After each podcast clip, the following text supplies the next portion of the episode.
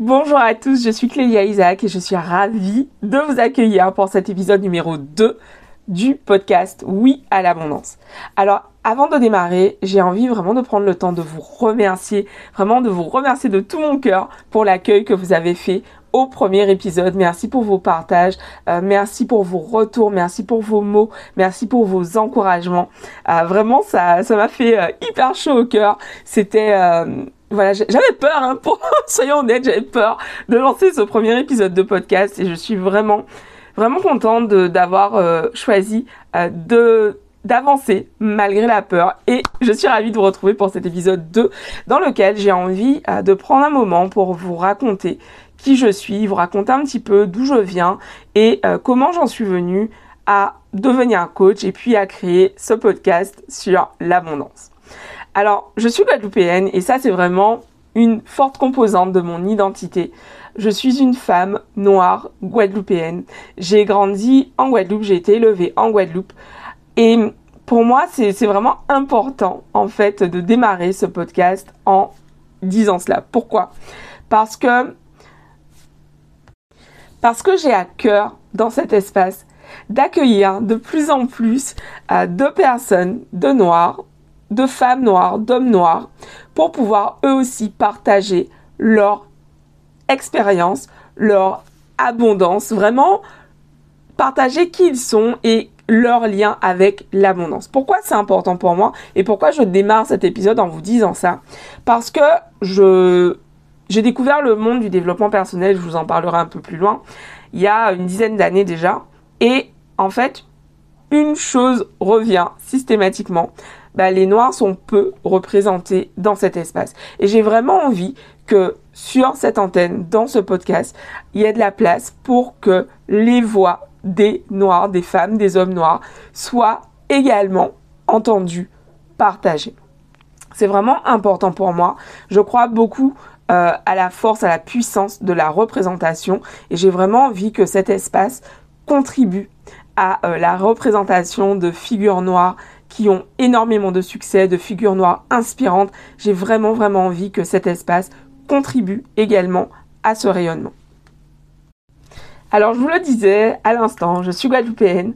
J'ai été élevée en Guadeloupe et j'en suis partie à 18 ans. Mais avant ça, j'ai vraiment vu en fait la diversité euh, de notre euh, bah, de notre vie en fait en Guadeloupe, la diversité bah, des différents types de populations et euh, bah, dans mon histoire, il y a eu pas mal de choses en fait qui euh, m'ont marqué justement dans, mon rapport à l'abondance. Euh, ma famille est ce qu'on dit en créole les bourgeois, genre euh, ces bourgeois là, les bourgeois. Et en fait, moi j'ai grandi en ayant vraiment tout ce dont j'avais besoin. J'ai pas le souvenir en fait d'avoir eu besoin de quelque chose et de ne l'avoir pas eu. Mes parents ont toujours veillé à ce que j'ai tout ce dont j'ai besoin et vraiment pour ça je les remercie infiniment. J'ai grandi euh, en euh, ayant des cours de piano. Euh, en prenant des cours de piano avec la prof qui était reconnue par tout le monde en Guadeloupe. j'ai vraiment eu cette chance en fait également d'avoir des cours particuliers pour pouvoir bah, être encore meilleur à l'école. Et j'ai grandi en voyageant systématiquement lorsqu'on rendait visite à mon père qui habitait en France lorsque j'étais lorsque j'ai grandi euh, on parcourait la France, on découvrait la France. Ça a vraiment euh, été une grande, grande, grande euh, composante de qui je suis aujourd'hui. mais j'ai aussi grandi en fait en évoluant dans des milieux qui étaient complètement différents du mien.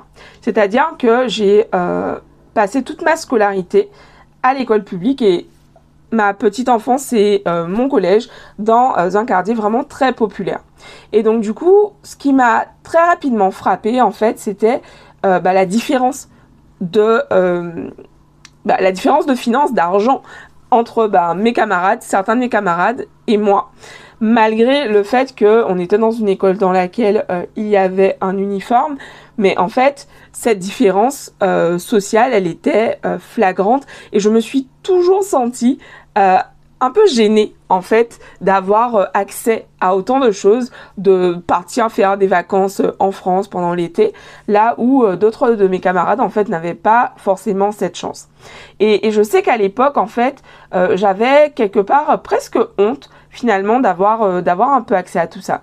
Donc je vous partage pas ça pour dire ah mon dieu pauvre Clélia, la pauvre elle avait des cours de piano, pas du tout. Je partage ça en fait simplement pour pointer du doigt le fait que malgré le fait qu'on ait pu être élevé dans des environnements dans lesquels on a été très confortable, en fait, on peut malgré tout développer euh, des peurs, des croyances liées en fait à l'argent. À chaque rentrée, j'avais cette chance avec un de mes frères. Mes grands-parents nous emmenaient en fait acheter nos fournitures scolaires. Et je me souviens, on allait euh, à la librairie euh, Général Jazor à Pointe-à-Pitre. Et puis, en fait, on prenait vraiment tout ce qu'on voulait. Pas ce dont on avait besoin, mais vraiment tout ce qu'on voulait. J'avais l'impression d'être... Euh, c'était le Père Noël, quoi, pour moi. J'avais toujours une nouvelle trousse, de nouveaux stylos, enfin bref, absolument tout ce dont j'avais besoin. Et en fait, ça pour moi, c'était vraiment... Je, je, je me rendais compte en fait de la chance que j'avais. Et j'ai très longtemps baigné dans, bah, dans cette abondance en fait, mais sans réaliser. Enfin, à l'époque, je ne connaissais pas toutes ces euh, notions de développement personnel, je connaissais pas la gratitude, tout ça. Juste, bah, je, je remerciais euh, mes grands-parents. J'étais hyper contente moi d'avoir cette chance de pouvoir avoir bah, toutes ces belles choses. Et en fait, euh, je, je remarquais aussi que j'étais gênée. Mais ça, c'était vraiment quelque chose qui revenait systématiquement. J'avais toutes ces belles choses et j'en étais super contente. Mais en même temps, je ressentais cette gêne. Cette honte quelque part. Et je trouvais ça injuste finalement que moi j'ai accès à tout ça et que d'autres n'y aient pas accès.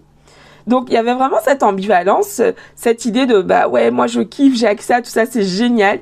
Et en même temps ce côté oh mon dieu mais et les autres? On y reviendra. Mon grand-père, qui était aussi mon parrain, qui est aussi mon parrain, euh, il était entrepreneur. Et je l'ai toujours vu quand j'étais enfant, jusqu'à euh, adolescente, j'ai toujours vu avoir beaucoup d'argent. Il avait tout le temps euh, de l'espèce sur lui. Et c'était fréquent qu'il me glisse un billet dans la main en me disant cache-cache bien ma balle et en me donnant ce billet. Mon grand-père, il est né au milieu des années 20 c'est quelqu'un qui euh, a créé son entreprise vraiment bah, de ses mains. Quelqu'un qui, euh, mon, père me racontait qu'il allait euh, chercher des roches. Donc, il passait une bonne partie de sa journée, il partait au petit matin, et puis il allait chercher des, charger des roches dans son camion pour pouvoir les emmener sur des chantiers. Et c'est comme ça en fait qu'il a démarré son entreprise en, en allant casser des roches.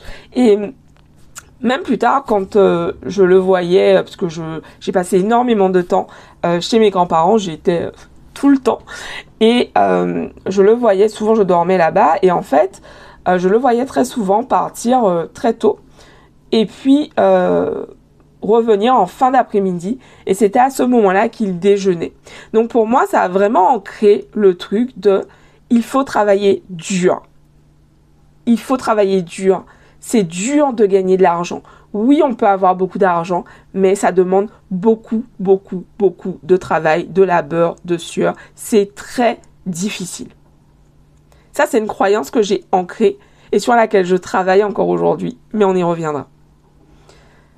À peine sorti de l'adolescence, comme beaucoup d'entre nous, beaucoup euh, d'étudiants qui viennent des départements dits, euh, des dix départements d'outre-mer, euh, je me suis retrouvée donc en région parisienne, toute seule.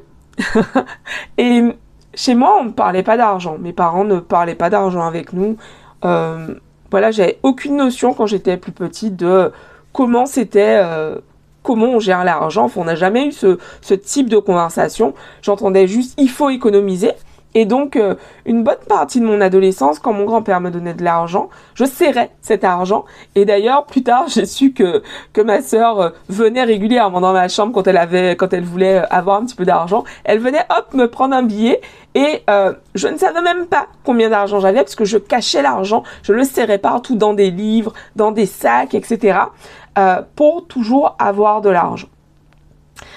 Et il y a ce souvenir en fait qui me revient d'un jour où euh, on était parti au cours de danse et en revenant en fait, euh, il y avait des voleurs qui étaient passés chez nous et qui avaient volé absolument tout, tout l'argent que j'avais dans ma tirelire. J'avais une petite tirelire en cochon qui m'avait été offerte à ma communion. Et puis, euh, bah voilà, ils étaient carrément partis avec la tirelire. Ils avaient volé tout ce qu'il y avait dans le frigo, enfin, etc.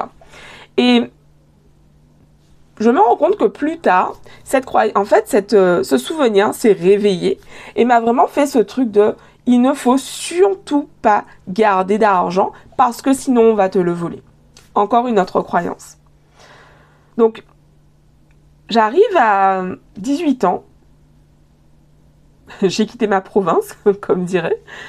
Et j'arrive à Paris et je me retrouve en fait euh, toute seule puisque bah, mes parents sont en Guadeloupe, mes frères et soeurs sont, en Guadeloupe.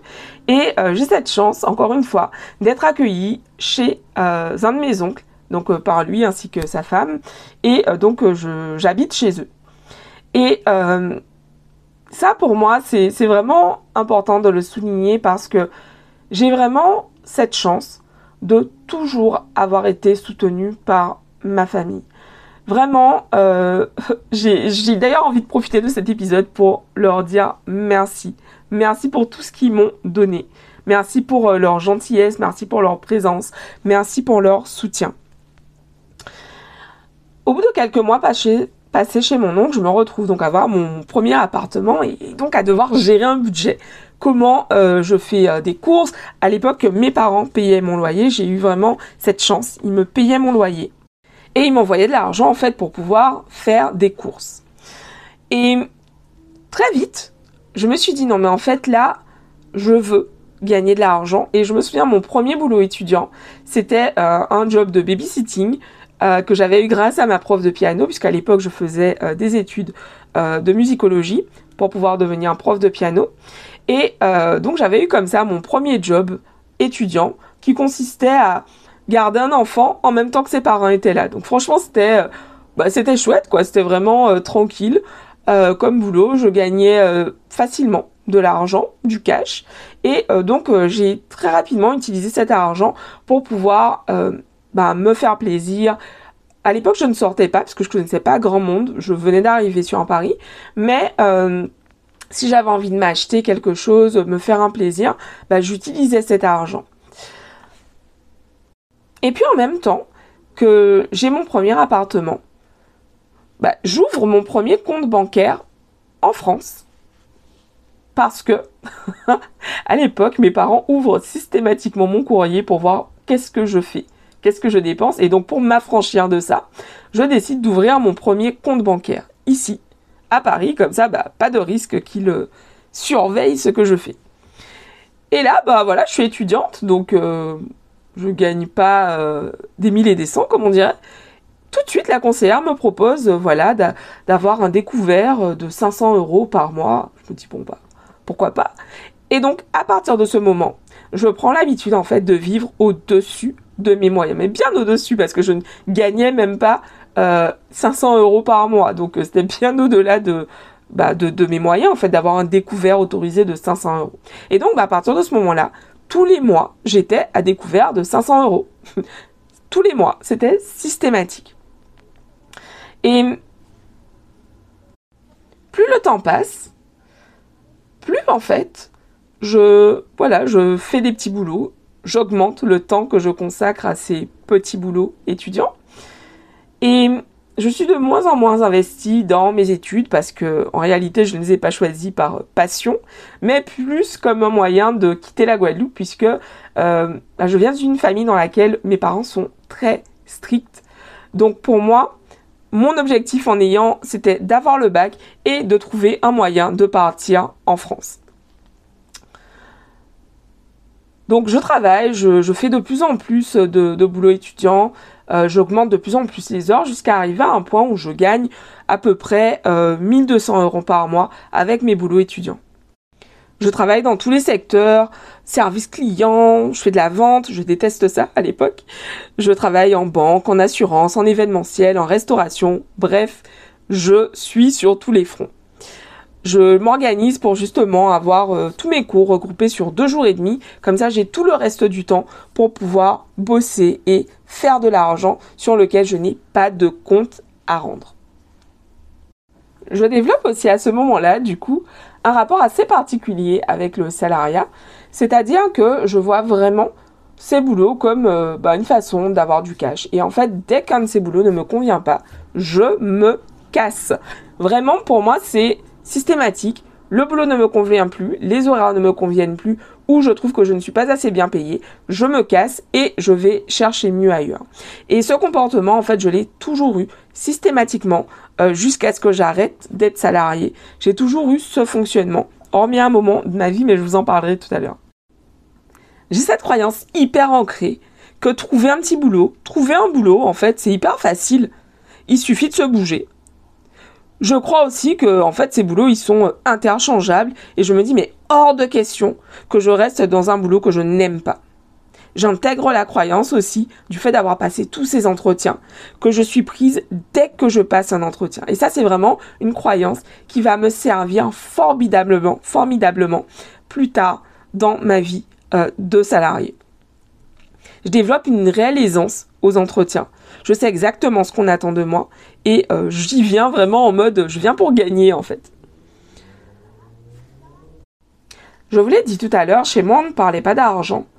Alors quand je commence mes études, je ne sais pas du tout en fait ce que je veux faire de ma vie. Il faut choisir des études. Je prends la musique pour me casser de la Guadeloupe, mais euh, je ne sais pas du tout ce que je veux faire. Et puis je me dis oh 1500 euros, euh, ça va, je vais pouvoir bien vivre avec ça. Sauf que, euh, vous l'aurez compris, je ne prends pas du tout en compte le fait que mes parents euh, me paient le loyer et me paient les courses. À l'époque, je n'ai vraiment aucun, aucune éducation financière, mais rien quoi. Je veux dire, j'additionne les chiffres, mais en dehors de ça, en fait, j'utilise ma carte bleue et puis je sais qu'il n'y a plus d'argent, quand je ne peux plus l'utiliser. C'est ça mon moyen pour vous dire où j'en étais euh, de mon éducation financière. Alors, du coup, quand je vois que finalement, bah, je gagne 1200 euros, et en fait, euh, au bout d'un moment, je me dis, mais en fait, Clélia, avec ces 1200 euros, euh, on est quand même assez près des 1500 euros où tu te disais, non, mais avec ça, c'est bon, je serai bien. Et je me dis, mais en fait, il va falloir que j'augmente finalement mes objectifs en termes de salaire parce que là les calculs ne sont pas bons quoi ça va pas le faire euh, d'avoir un appartement de pouvoir voyager comme je le faisais mais avec ce budget de 1200 euros qui était mon budget mon argent de poche au final je me dis mais ça va pas du tout le faire je dois gagner plus d'argent donc euh, autour de mes 22 ans conseillé par mon père je me donne pour objectif de rentrer dans une excellente école de commerce je passe les concours, j'obtiens une école dans le top, euh, top 15, je crois. Et euh, je me dis non, mais là, en fait, je peux avoir une meilleure école. Donc, du coup, je décide de faire une année en sciences politiques pour pouvoir justement améliorer mon niveau d'anglais, acquérir des connaissances en économie, puisque moi, à la base, j'ai un bac littéraire et en plus, je fais des études de musicologie, donc finance, etc., je n'y connais rien. Et donc, je fais cette année vraiment en sciences politiques avec en tête ok, je veux rentrer dans une école du top 10, euh, une école hyper bien placée. Et donc du coup, je continue de travailler à côté. Et ça, c'est vraiment l'année pendant laquelle j'ai le plus travaillé, que ce soit en cours euh, et à côté. J'ai euh, des horaires de dingue par rapport au boulot que je fais.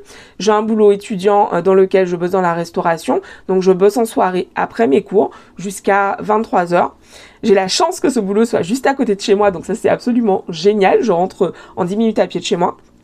Et le week-end, je travaille pour l'étudiant. Donc je fais euh, les salons France. Et donc tous les week-ends, je parcours la France avec euh, mes collègues et je bosse.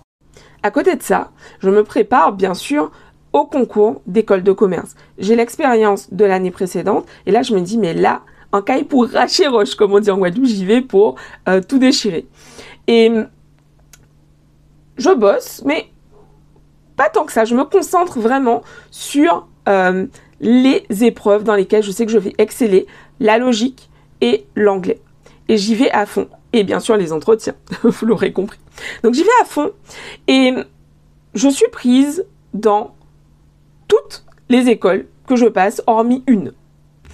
Vraiment à l'écrit. Donc je suis prise à l'écrit sur toutes les écoles que je passe, hormis une. J'arrive à l'oral et là, pour moi, c'est vraiment un moment particulier de ma vie puisque je passe ces euros euh, d'école de commerce et je suis prise partout, hormis dans deux écoles. Une des deux écoles, c'est l'école que je voulais. Et je m'étais réservé cette école pour passer l'entretien en dernier en me disant je serai hyper entraînée, je serai au max et j'arrive à l'entretien et ce jour-là, j'ai une angine de dingue, je suis malade et aujourd'hui, je sais que c'est euh, finalement bah un comportement, une façon finalement qu'avait mon corps d'exprimer son stress, mais à l'époque, je ne le savais pas. Et donc, je suis hyper déçue, je, rate ce concours, mais je suis prise dans une autre école où on me donne la note maximale 20 en entretien. Donc je rentre dans cette école qui se trouve à Toulouse. Je suis hyper contente en réalité d'avoir euh, bah, réussi ce concours, d'avoir été prise euh, dans cette école qui est euh, dans le top 6 à l'époque des écoles de commerce. Et franchement, je suis hyper fière de moi. Vraiment hyper fière parce que l'année précédente, j'avais obtenu une école bah, bien moins placée pas du tout euh, prestigieuse comme celle-ci. Et là, mais je rentre vraiment dans le top des écoles de commerce. Je suis hyper contente. Vraiment hyper contente. À ce même moment, en fait, euh, je perds ma grand-mère, Sia. Sia, c'était vraiment pour moi, c'est une des personnes que j'aime le plus au monde. Et j'en parle toujours euh, au présent parce que les corps ne sont plus là, mais les souvenirs et l'amour restent. Et en fait, je, ne m'attendais pas du tout à, son départ, étant en bonne santé, et, du coup, du jour au lendemain, en fait, je perds ma grand-mère. Et ce qui est le plus difficile pour moi, c'est que, en fait, euh, elle meurt pendant que je passe mes concours d'école de commerce, et surtout, elle dit à euh, mon père de ne rien me dire. De ne rien me dire, de ne rien nous dire, puisque mon frère et moi passons les concours en même temps. Euh, elle dit pas 17 en vle réussi. Ne dis rien aux enfants, je veux qu'ils réussissent. Parce qu'elle savait très bien que si je savais qu'elle était mourante, j'aurais tout laissé en plan et je serais rentrée en Guadeloupe en fait pour être à ses côtés. Et donc, je termine de passer les concours d'école de commerce. Je suis mais dans cet état mais de joie mais incommensurable, incroyable. Et là, j'apprends que ma grand-mère est morte. Mais vraiment, pour moi, mais c'est un choc, mais c'est d'une violence mais inouïe. Et donc je rentre en Guadeloupe, euh, enfin bref, euh, et, je me retrouve donc à cette rentrée de septembre. Et je me retrouve donc avec euh, bah, toutes ces personnes qui sont comme moi en école de commerce, qui ont comme moi réussi les concours. Et là, tout de suite, je commence à me dire, non mais en fait, on va me démasquer. Je n'ai rien à faire là. On va savoir que je n'ai rien à faire là. Moi, Clélia, qui a un bac L, qui est pas pris du tout euh, sa, scolarité au sérieux jusqu'ici, bah en fait on va me démasquer en fait. On va me démasquer, on va, on va savoir que je n'ai rien à faire là. On va savoir que je suis pas aussi bonne en économie euh, que les autres. Et euh, on va me démasquer. Et, je passe vraiment tout ce temps en école de commerce avec ce syndrome mais de l'imposteur mais de dingue en me disant je n'ai pas ma place ici, je n'ai rien à faire là. Alors pourtant que j'ai eu euh, la meilleure note possible. Je faisais partie vraiment des personnes ayant eu euh, les meilleures notes pour, enfin, du coup, la meilleure note pour pouvoir euh, rentrer dans l'école. On n'était pas 50, avoir eu 20 en entretien. Et, et pourtant, je me raconte cette histoire. Cette histoire dans laquelle je suis nulle, cette histoire dans laquelle je suis pas capable, je vais pas y arriver, etc.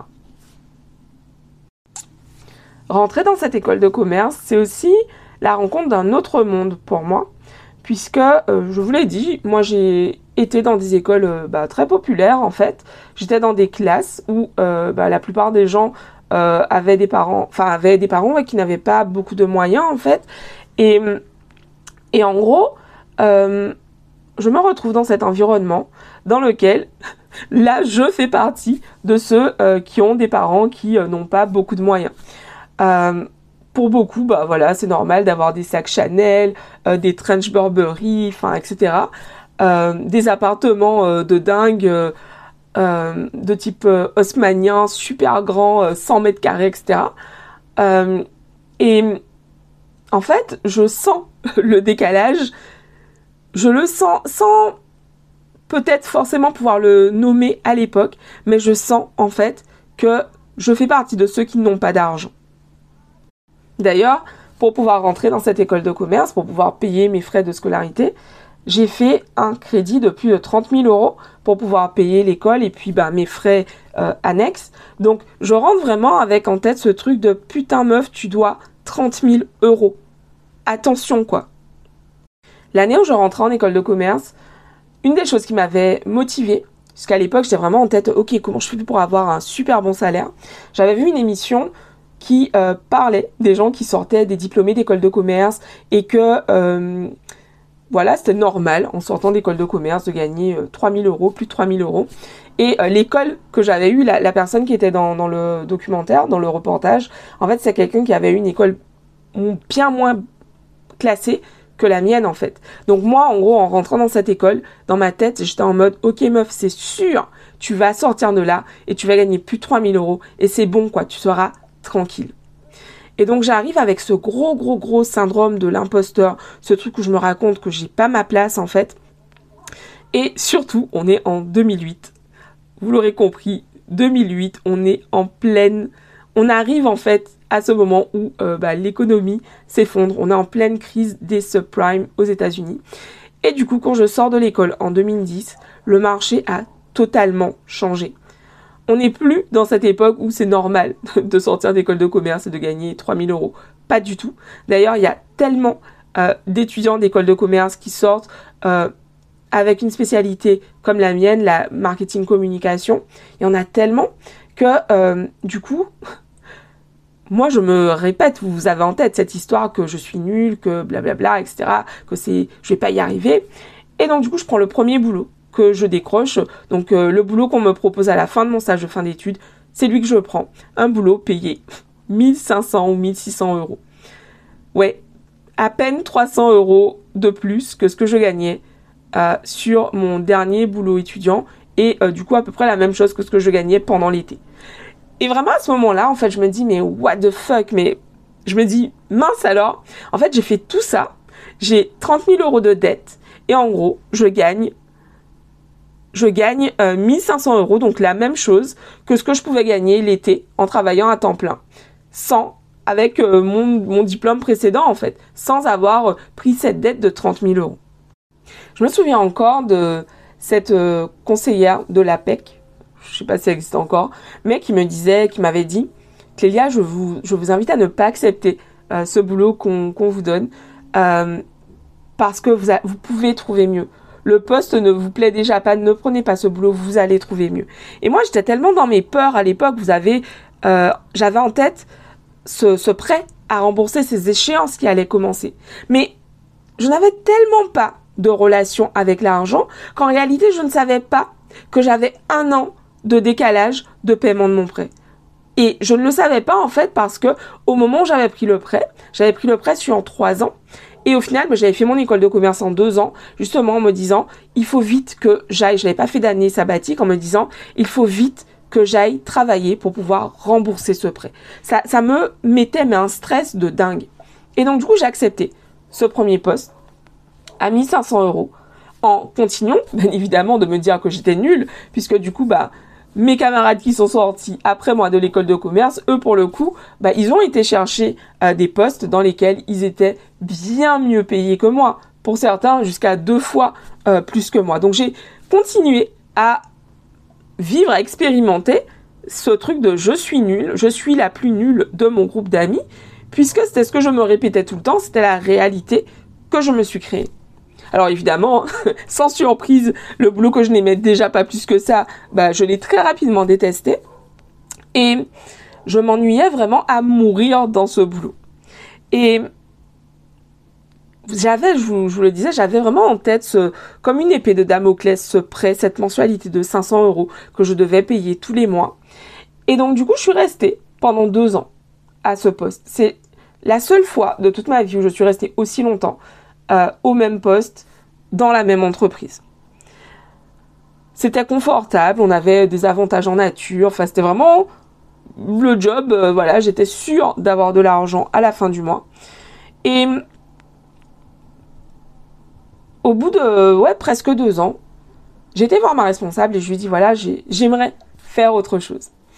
Et je me souviens vraiment de, l'accueil dans son bureau, euh, du rendez-vous que j'ai eu avec elle, dans lequel elle, m'a regardé vraiment avec dédain, en me disant euh, Ah, Clélia, tu as des velléités, euh,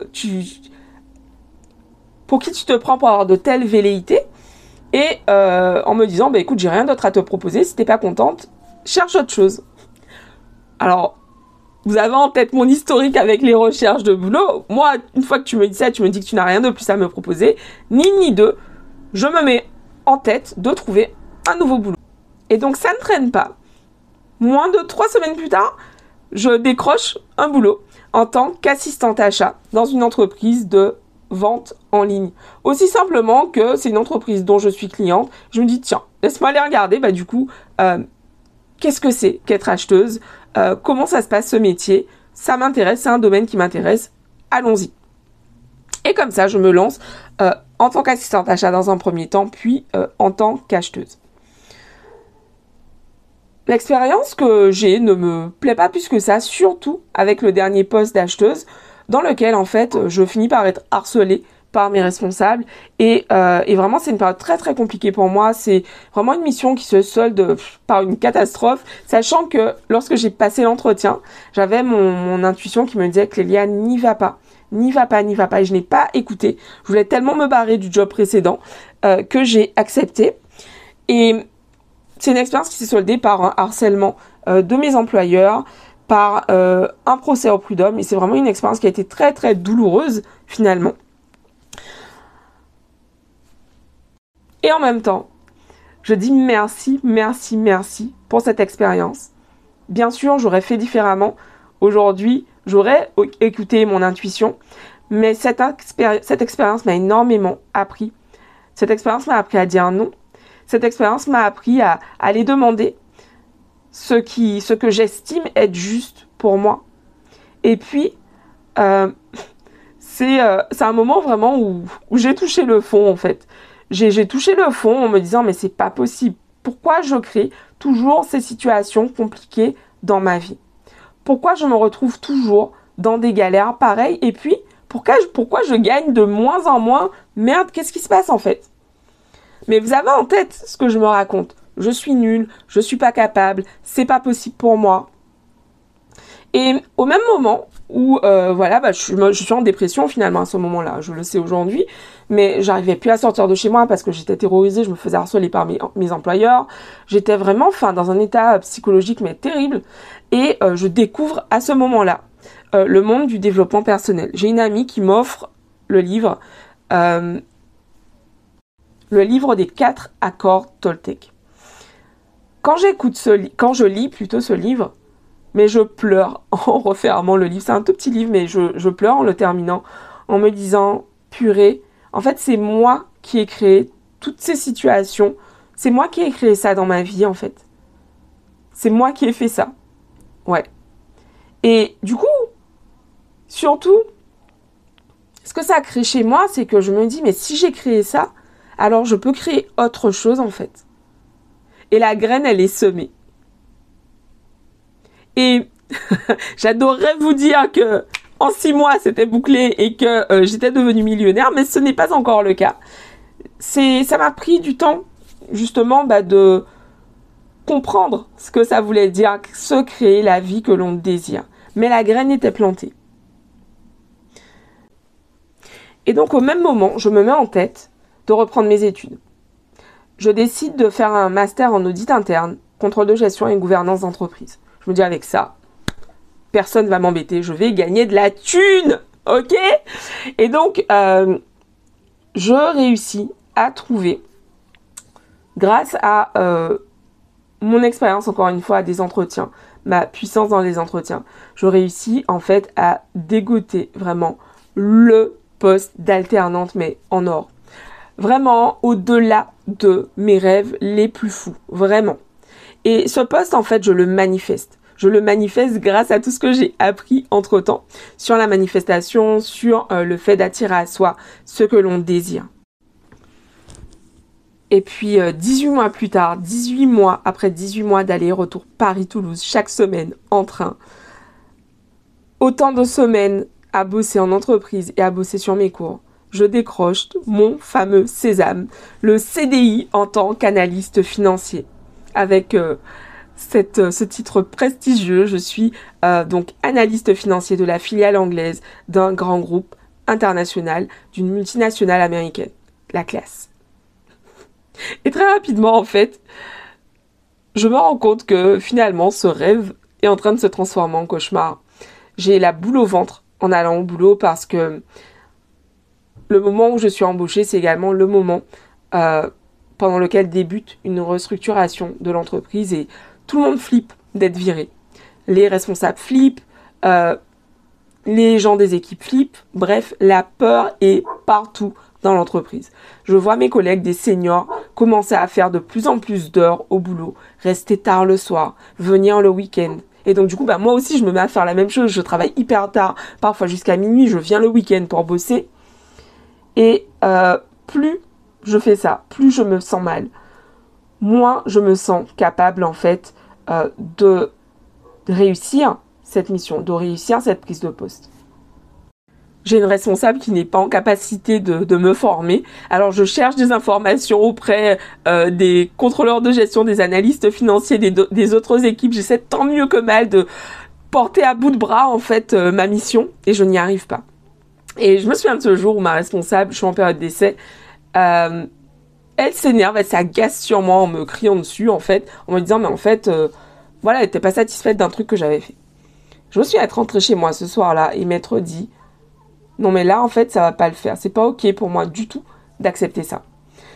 Donc le lendemain, je retourne la voir et je lui, je lui dis que ça va pas le faire, que je suis pleinement consciente que c'est pas ok pour elle que je me suis, que je me sois plantée, mais par contre c'est pas ok pour moi du tout euh, qu'elle se permette de me crier dessus. Donc je me fais bien entendu virer. Et ce sentiment, my God, de joie, de liberté en partant de l'entreprise ce jour-là, parce que je me suis fait virer du jour au lendemain, on m'a payé mes, euh, bah, les, jours restants, euh, c'était juste indicible. Vraiment. Euh, je souriais, j'étais tellement heureuse. Je ne serais jamais partie de moi-même en fait. Et aujourd'hui, je remercie cette responsable de, m'avoir viré. C'est vraiment le meilleur cadeau qu'elle ait pu me faire de me virer, puisque je me suis retournée à ce moment-là euh, j'ai pris la décision de vivre un de mes rêves, de partir vivre à Montréal. Et, et depuis, ma vie a complètement changé. En partant à Montréal, je me suis mise à fond dans le développement personnel. Euh, ensuite, un an plus tard, j'ai lancé mon entreprise et on se retrouve aujourd'hui, euh, plus de 7 ans, 7 ans plus tard. Je suis encore entrepreneur, je suis encore à mon compte. Euh, il s'est passé beaucoup, beaucoup, beaucoup de choses que j'aurai le temps de vous partager durant ce podcast. Et, et aujourd'hui, j'ai vraiment à cœur en fait de parler, de partager tout ce que j'ai découvert sur le chemin, mes expériences, et également d'interviewer des experts et d'autres personnes comme vous qui euh, expérimentent ce oui à l'abondance aussi dans leur vie. Ce oui à l'abondance, je l'expérimente de plus en plus dans ma vie, dans mon quotidien, dans euh, mon rapport avec euh, mon travail, ce que je crée au quotidien, ce que j'ai envie, ce que je m'autorise aussi à recevoir. Ce oui à l'abondance, c'était pour moi en début d'année dire non à une activité euh, de freelance qui me rapportait plus de 90% de mon chiffre d'affaires. Et c'était complètement flippant ça m'a paru aussi complètement fou. Mais aujourd'hui, c'était la meilleure décision. Aujourd'hui, je sais que c'était la meilleure décision que je puisse prendre pour moi, pour ma vie, pour la vision que j'ai. Ce cheminement d'entrepreneur n'a pas été de tout repos. Et il n'est pas fini d'ailleurs, j'en suis, au début. Mais il m'a vraiment permis, en fait, euh, jusqu'ici, de me révéler, d'être de plus en plus moi, d'être de plus en plus vrai. Et c'est vraiment ce gros kiff dans cette aventure entrepreneuriale, d'être vraiment moi, de prendre de plus en plus ma place, de m'autoriser à dire ce qui est juste, ce qui est vrai pour moi. D'où d'ailleurs la présence euh, de la création plutôt de ce podcast. Dire oui à l'abondance, c'est ça aussi. C'est s'autoriser à suivre son cœur quand Logiquement, rationnellement, ça n'a aucune logique. On en parlera dans le podcast. J'ai envie de vous inviter à télécharger mes mantras pour ton business prospère. Ce sont des mantras qui m'accompagnent dans mon activité au quotidien et qui m'aident justement. Vous, vous avez vu tout au long de l'épisode, je vous ai partagé, j'ai highlighté, mis en évidence des croyances, des idées, des choses que je me racontais. Et aujourd'hui, c'est pour ça aussi que je suis devenue coach. Aujourd'hui, je suis attentive à tout ce que je me raconte parce que j'ai conscience que tout ce que je me dis a un impact sur ma réalité, un impact sur ma vie. Et je t'invite vraiment à effectuer ce travail, que ce soit seul ou accompagné, ou les deux. Prendre vraiment le temps de te poser pour réfléchir à ce que tu te racontes au quotidien. C'est vraiment un travail indispensable pour dire oui à l'abondance. Ça demande d'arrêter de te raconter euh, certaines choses qui te euh, desservent pleinement. Donc le lien est euh, en description, quelque part autour du podcast, selon la plateforme sur laquelle tu l'écoutes. Il est temps en fait de changer ce que tu te racontes, ce que tu te répètes au quotidien.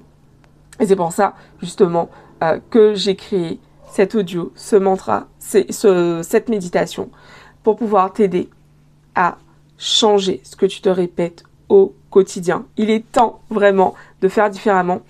Et c'est le travail que je fais systématiquement avec toutes mes clientes, peu importe les espaces dans lesquels je les accompagne, que ce soit dans mon programme où il y a l'abondance ou euh, dans mon programme pour les femmes entrepreneurs. Je travaille systématiquement avec mes clientes sur ces points parce que tant que tu vas te raconter euh, que tu es nul, que tu n'es pas capable. Tu l'as vu de par mes expériences, tu as vu de par ce que je t'ai partagé. Tu vas continuer à expérimenter encore et encore et encore des situations qui vont venir confirmer ce que tu te dis. Ça demande juste une décision. Ça demande juste de choisir. Ça demande juste de choisir d'apprendre à faire différemment. Et c'est possible pour toi. Si j'ai complètement changé ma réalité, c'est pas parce que je suis surhumaine ou que j'ai des pouvoirs incroyables ou je sais pas quoi. C'est possible pour toi aussi. Ça demande par contre de la discipline, ça demande de l'engagement en fait. C'est tout pour moi pour, ce, pour cet épisode. Euh, je vous remercie pour ceux qui sont restés euh, avec moi jusqu'ici. Et je vous remercie également bah, du coup de donner 5 euh, étoiles au podcast, 5 étoiles puisque iTunes aime 5 étoiles, 4 étoiles, c'est-à-dire que c'est pas terrible. Si tu es jusque là, c'est que j'imagine que tu as kiffé cet épisode. Donc je te remercie. Cela, ben, du coup, m'aide en fait à donner plus de visibilité à oui à l'abondance et ça me soutient énormément. Donc merci pour les cœurs, les 5 étoiles, tes partages. Merci infiniment. Et puis je vous dis à la semaine prochaine. Je vous retrouve la semaine prochaine pour le prochain épisode. À bientôt. Bisous à tous. Ciao.